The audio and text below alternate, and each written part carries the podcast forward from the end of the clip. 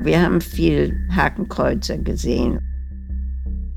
Es kam langsam, langsam wurde es größer und größer. Da hat man Freundschaften verloren.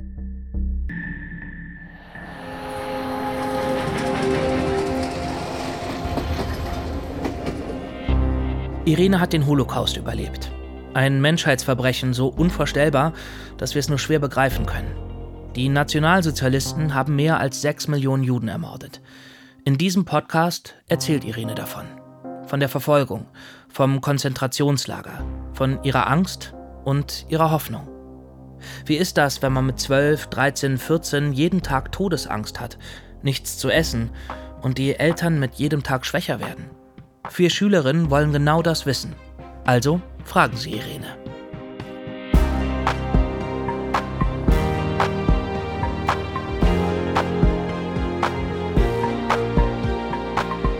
Zeitkapsel. Irene, wie hast du den Holocaust überlebt? Ein Podcast von NDR Info und Funk.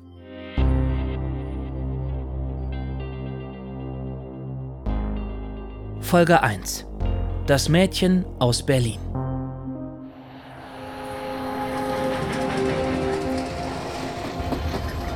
Ah Leute, ich habe voll vergessen, dass man hier so die Lautstärke so umstellen kann. Wo ging das noch? Ah, stimmt. Das ging, ging auf dem roten Rädchen. Warte, redet mal kurz. Hallo. Hallo.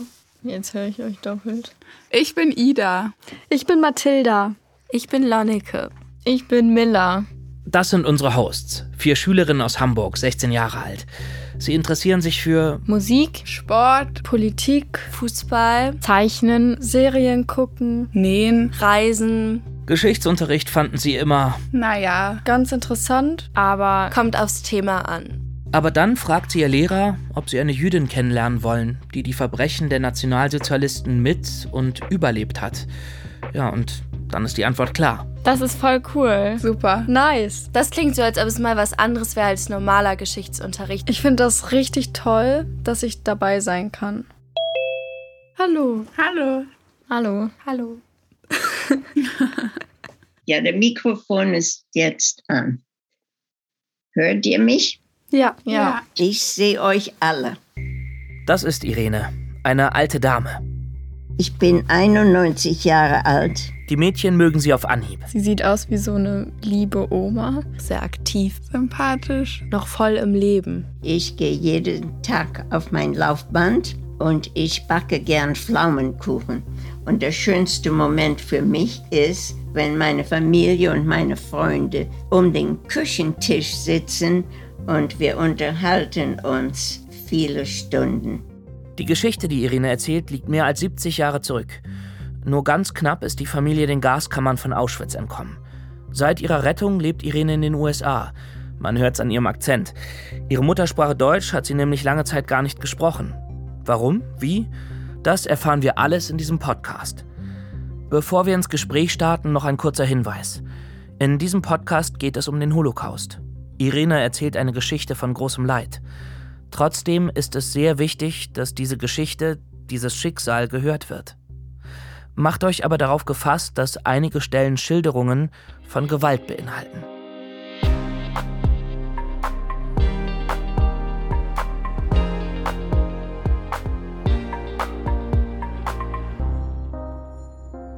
Irene, du hast doch früher in Berlin gelebt. Und wir haben uns gefragt, wie du dort eigentlich gelebt hast.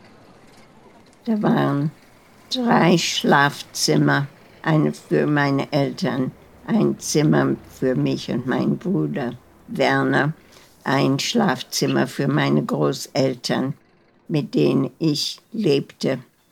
Und dann war eine große Küche und ich weiß nicht wie viel äh, Badkammers wie heißt das? Ähm, Badezimmer? Badezimmer, ja, ich weiß nicht wie viel. Wahrscheinlich waren da zwei. Und dann war ein äh, Esszimmer und ein Living Room. Wie heißt das? Wohnzimmer. Und da war auch ein Salon und der war immer abgeschlossen. Nur als Besuch kam, dann wurde der Salon geöffnet. Und wir hatten auch einen sehr hübschen Balkon.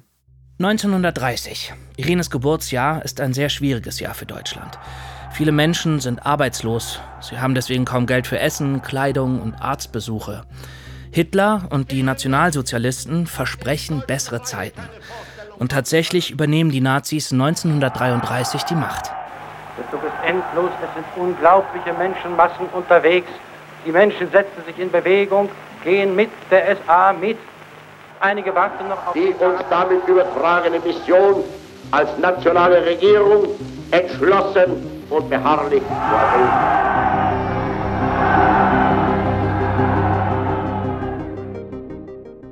Wirtschaftlich geht's jetzt bergauf. Deshalb wird Hitler von seinen Millionen Anhängern extrem gefeiert. Und die Nazis sorgen schnell dafür, dass ihnen niemand widersprechen kann. Ihre Gegner werden bestraft, eingesperrt, ja sogar misshandelt. Davon bekommen aber die meisten Kinder im Alltag kaum etwas mit. Auch Irene hat zunächst eine scheinbar unbeschwerte Kindheit. Habt ihr denn zu Hause viel zusammen gemacht? Wir haben immer zusammen gegessen und Sonntagmorgen hat mein Großvater immer das Frühstück gemacht. Und meine Eltern, die konnten dann schlafen länger und er ist früh aufgewacht und hat Frühstück für meinen Bruder und mich gemacht. Manchmal hat er, ähm, wie heißt das, äh, Pancakes gemacht. Pfannkuchen. Pfannkuchen, ja. Im Sommer waren wir viel draußen. Mein Großvater, der hat einen kleinen Garten in der Gegend und dann hat er uns gezeigt, wie man Seeds in die Erde verlegt. Ich kann mich erinnern an Radizen Ja. und Gurken. und wir sind oft spazieren gegangen in einem Wald. Wie hast du dich denn mit deinen Eltern so verstanden? Habt ihr euch oft gestritten oder hattet ihr eine gute Beziehung? Wir haben viel gelacht und meine Mutter war vielleicht ein bisschen strenger als mein Vater. Hat er nie mit dir geschimpft? Nie beschimpft. Ja, das ist das Wort. Und ähm, I don't know how to say it in German. I think he was more affectionate than my mother. Wie es heißt das Wort in Deutsch? Affectionate. Liebevoller vielleicht. liebevoller, ja. Ja, und ich weiß, meine Großmutter, da sind wir nach Kurfürstendamm gegangen und da hat sie mir schöne Kleider gekauft, sehr ähm, fancy Dresses, die meine Mutter mir nie gekauft hätte. Und das war immer sehr schön für mich. Weißt du denn auch noch, was dein Vater und dein Großvater gearbeitet haben? Ja, mein Großvater hatte eine Bank, die ihm gehört. Das war seine Bank. Und mein Vater war Teilhaber von der Bank, die mein Großvater gehörte. Der Name war Julmai Bank. Mein Großvaters Name war Julius Meyer und das war die Julmai Bank. Haben deine Mutter und deine Oma auch gearbeitet oder waren die immer zu Hause? Die haben nie gearbeitet. Was musstest du denn da zum Beispiel helfen? Sowas wie Spülmaschine ausräumen oder? Gab es da überhaupt Spülmaschinen? Das gab es nicht. Es gab Aber die, äh, die Dischen trocken, Ja. Geschirr abtrocknen. ja. Und ähm, mein Bett machen nach äh, morgens. Also ich war in Berlin auch in der Schule, in der ersten Klasse. Ich habe noch ein Foto mit der Schultüte. Das ist doch typisch deutsch. Ist das immer noch ähm, das? Ja, ja. Die Ich habe auch noch mein Schultüte. Foto mit meiner Schultüte. ich hatte habe meine eine. Schultüte noch. Ich auch. Ich hatte eine richtig große und dann später noch eine kleine, als ich auf die weitere Schule gekommen bin. 1936, als Irene in die Schule kommt, wird Adolf Hitler längst wie ein Superstar verehrt. Man sagt nicht mehr Guten Tag, sondern Heil Hitler. Auch Kinder und Jugendliche zieht er total in seinen Bann.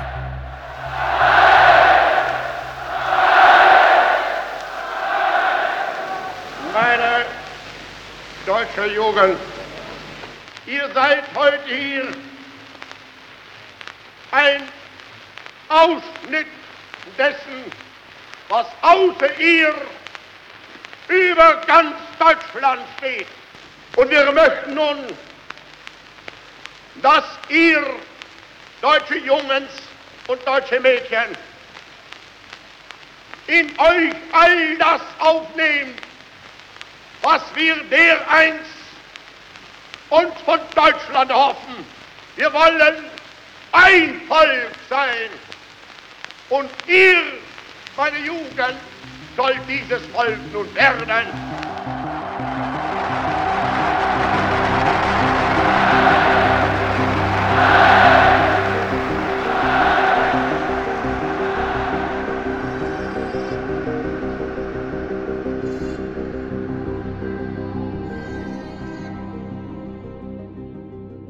Die Jüdinnen und Juden gehören für die Nationalsozialisten allerdings nicht zum deutschen Volk. Und Hitler hat durch neue Gesetze dafür gesorgt, dass sie wirklich nicht mehr als gleichberechtigte Staatsbürger gelten.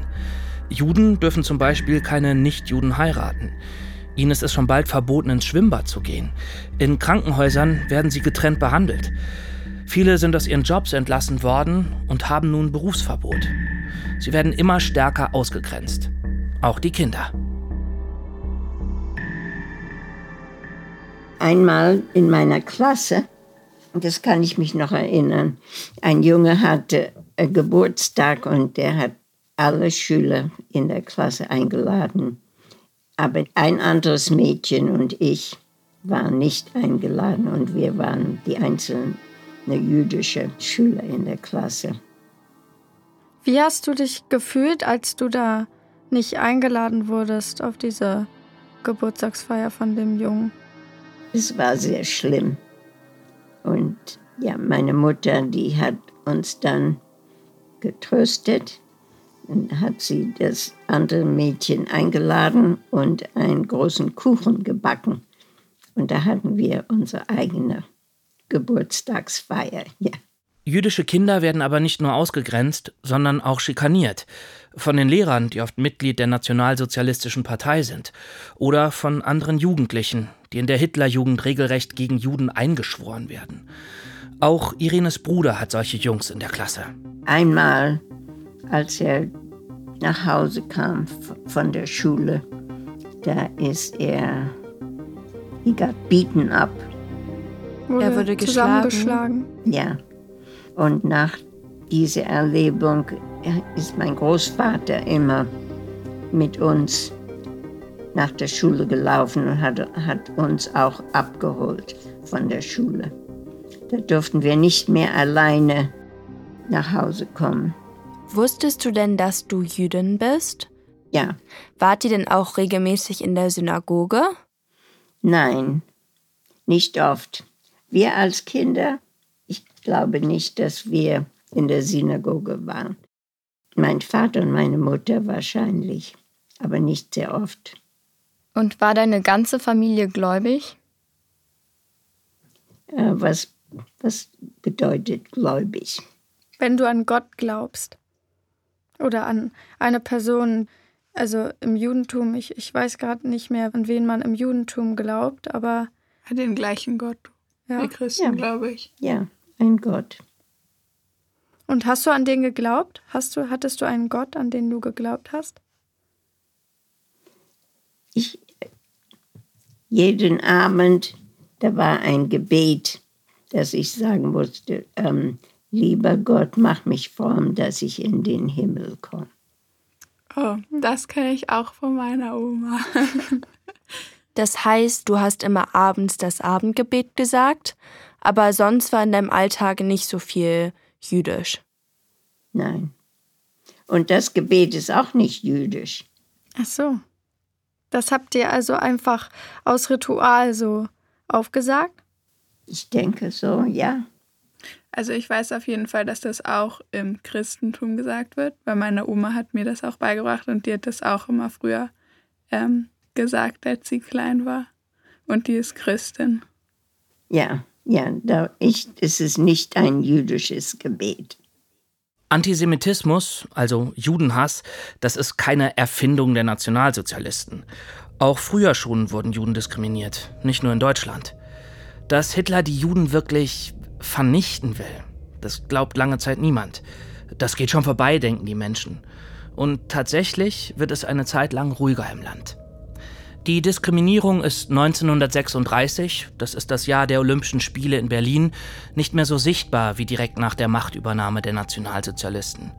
Gleichzeitig geht es vielen Deutschen besser denn je. Die judenfeindlichen Maßnahmen werden deshalb toleriert und auch akzeptiert.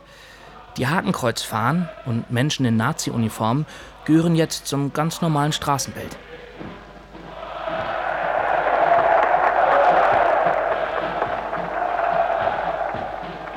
Ja, wir haben viel Hakenkreuzer gesehen und ähm, Flaggen, Flags Flaggen? Mit, mit Hakenkreuz und ähm, Hitler. Oft haben wir ihn gehört auf Radio.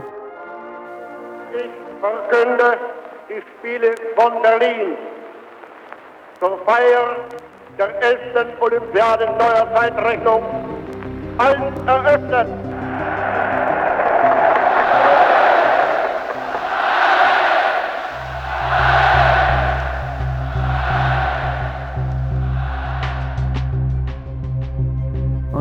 Waren viele Versammlungen äh, mit Hunderten von Menschen. Und dann war die Hitlerjugend, da kann ich mich noch erinnern, all die Jungs mit braunen ähm, äh, Stiefeln, Hemden ja, und Hosen. Es kam langsam, langsam wurde es größer und größer. Und was denkst du heute darüber? Na, es war natürlich sehr schlimm, wenn alle Menschen äh, nichts mehr zu tun haben mit, mit allen Juden. Da hat man Freundschaften verloren, Nachbarn, die nicht mehr mit Juden sprechen wollten. Und äh, das Leben wird sehr schwierig und traurig. Wie hat deine Familie das wahrgenommen? Habt ihr am Abendbrotstisch darüber geredet oder war das eher ein Tabuthema? Na, wir waren die Kinder. Ich glaube nicht, dass davon gesprochen wurde, als wir Kinder dabei waren. Ich glaube, dass unsere Eltern uns davon beschützen wollten. Hast du denn eine Anspannung gemerkt bei deinen Eltern oder haben die das eher von dir ferngehalten? Na, die Anspannung kam, als mein Vater ähm, der hat seine Arbeit verloren. Der wurde arbeitslos. 1937 nehmen die Nationalsozialisten dem Großvater die Bank weg. So erinnert sich Irene. Tatsächlich zwingen die Nazis in der Zeit viele Unternehmer, ihre Firmen weit unter Wert zu verkaufen. Nicht nur der Großvater, auch Vater John ist nun arbeitslos. Klar ist, einen neuen Job wird er in Berlin nicht finden. Außerdem wird es in Deutschland für die Juden und Jüdinnen immer gefährlicher. Irenes Vater John sucht also im Ausland nach Arbeit und bekommt eine Stelle bei einem Handelsunternehmen in Amsterdam. Die Entscheidung ist gefallen. Irenes Familie wird Deutschland verlassen. Doch die Großeltern können nicht mitkommen. Warum genau, das weiß Irene bis heute nicht. Hast du deine Großeltern da das letzte Mal gesehen? Also sie kamen einmal auf Besuch in Holland. Äh, eine kurze Zeit vielleicht eine Woche. Und dann, äh, die Ende von dem Besuch, dann, das war sehr schwer. Denn war natürlich möglich, dass wir uns nie wiedersehen würden. Und das, so ist es auch gewesen. Und war dir das bewusst oder wusstest du das gar nicht so richtig in dem Moment? Ich glaube, es war bewusst. Die Nazi-Regierung, die war schon viel more, stärker. Mehr, ja, stärker. Und äh, viele jüdische Menschen hatten dann Deutschland verlassen. Wo, wo sie auch hin konnten, sind sie weggefahren. Und äh, die ganze Welt war less stable. Nicht mehr so stabil. Ja ähm, weniger stabil. Und also äh, man wusste, dass die Zukunft nicht so gut aussehen wird. Im Dezember 1937 verlassen die Hasenbergs Berlin. Elf Monate später zünden die Nationalsozialisten in Deutschland Synagogen an und verschleppen Zehntausende Juden in Konzentrationslager. Auch Irenes Großeltern werden deportiert.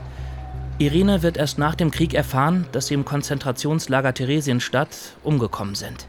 Du wusstest während des Krieges gar nicht, was mit deinen Großeltern los ist? No, gar nicht. Weißt du, an was deine Großeltern laut den Daten, die über sie gesammelt worden sind, gestorben sind? Also sie waren sehr alt. Sie waren 70er und 80er Jahre. Und die Kondition in den Konzentrationslagern, ältere Menschen, die konnten das nicht lange überleben. Aha. Ich kann mir das gar nicht vorstellen, wie das ist, so seine Großeltern an einem Tag auf einmal gar nicht mehr zu sehen und dann erst Jahre später davon zu erfahren, dass die da woanders umgekommen sind oder sogar auch umgebracht wurden. Ich kann mir generell so viel von dem, was du uns heute erzählt hast, gar nicht vorstellen, wie das für dich gewesen sein muss, wie du dich auch gefühlt hast und wie das auch jetzt für dich sein muss, heutzutage darauf zurückzublicken. Die früheste Kindheit da war ich zu klein, um das zu verstehen. Oder die Eltern haben nicht mit uns gesprochen darüber. Also das nur die äh, glücklichen Sachen, die ich erinnern kann von der Kindheit. Aber später ist es, ähm, äh, da sind viel mehr Erinnerungen von all den schwierigen und traurigen Dingen. Aber trotzdem das klingt ja wirklich sehr traurig. Auch wie du beschrieben hast, dass du sie zum letzten Mal gesehen hast und dass diese Unsicherheit einfach jeden Tag in eurem Leben präsent war. Ja, es wird immer schlimmer.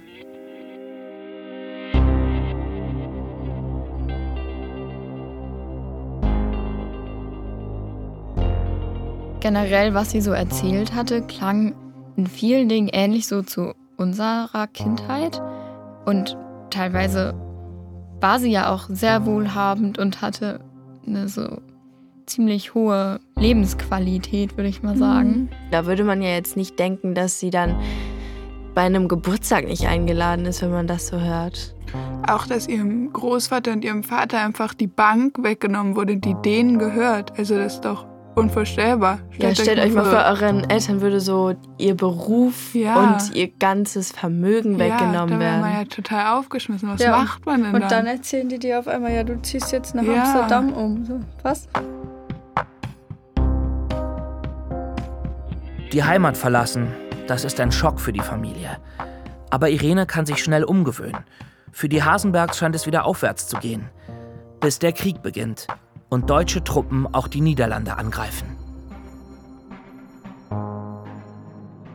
Ja, das war sehr, sehr beangstend.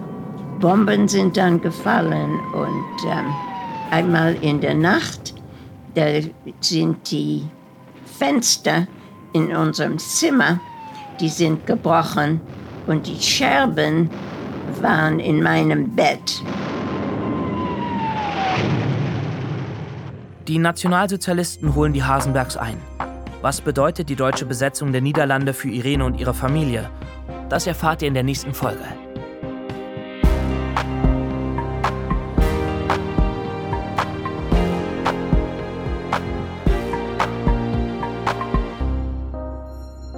Zeitkapsel. Ein Podcast von NDR Info und Funk.